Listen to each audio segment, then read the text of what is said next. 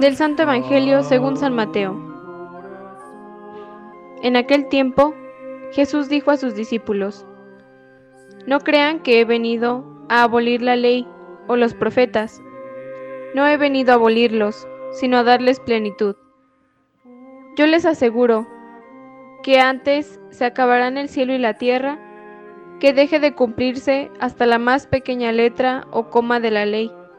Por lo tanto, el que quebrante uno de estos preceptos menores y enseñe eso a los hombres, será el menor en el reino de los cielos.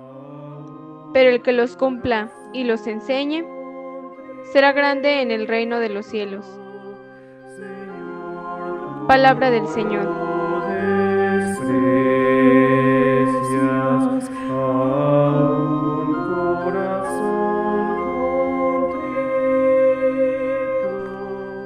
Que el Espíritu de Dios nos ayude a responder dócilmente a su llamado penitencial y que su gracia salvadora esté siempre con ustedes. Muy buen día queridos hermanos. Con la gracia de Dios seguimos en este camino cuaresmal. En este día meditamos el Evangelio de nuestro Señor Jesucristo según San Mateo capítulo 5, versículos del 17 al 19, donde se nos recuerda que la justicia del justo consiste en cumplir con la ley tanto en la antigua alianza como en la nueva. Esto no cambia. No he venido a abolir la ley y los profetas, sino a dar cumplimiento. La diferencia es que ahora en la nueva alianza la justicia debe abundar, y si no es mayor que la de los escribas y fariseos, la persona no entrará en el reino de Dios.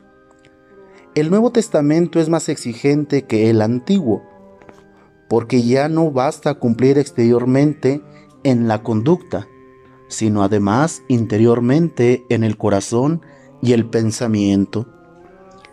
Jesús habla con una autoridad que está por encima de la legislación antigua. Jesús reconduce los mandamientos a su raíz y a su objetivo último, el servicio a la vida, a la justicia, al amor, a la verdad. En el centro de esta, de esta parte del Sermón del Monte está el respeto sagrado a la persona y la denuncia contra todo aquello que aún camuflado de artificio legal, atenta contra la dignidad del hombre y de la mujer. Jesús propone un cambio total en las relaciones de las personas entre sí y con Dios. Este cambio radical solo podrá partir de la fuerza creadora del amor y será la única respuesta que pondrá fin a tanta violencia. El amor a todos, sin condiciones, tal y como es el amor del Padre del Cielo, que hace salir su sol sobre malos y buenos, y hace llover sobre justos e injustos. El amor no tiene límites, como no tiene límite la perfección a la que el creyente tiene que aspirar. Sean perfectos, como es perfecto el Padre de ustedes que está en el cielo. Imitando de esta manera a Dios, podremos crear una sociedad justa, radicalmente nueva.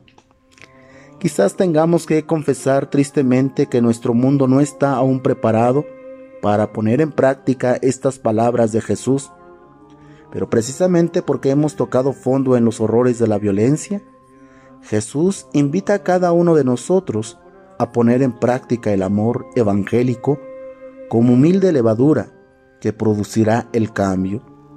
Solo el amor cambiará el mundo. Queridos hermanos, que sea el Señor quien lleve a buen término esta obra que hemos iniciado. Que así sea.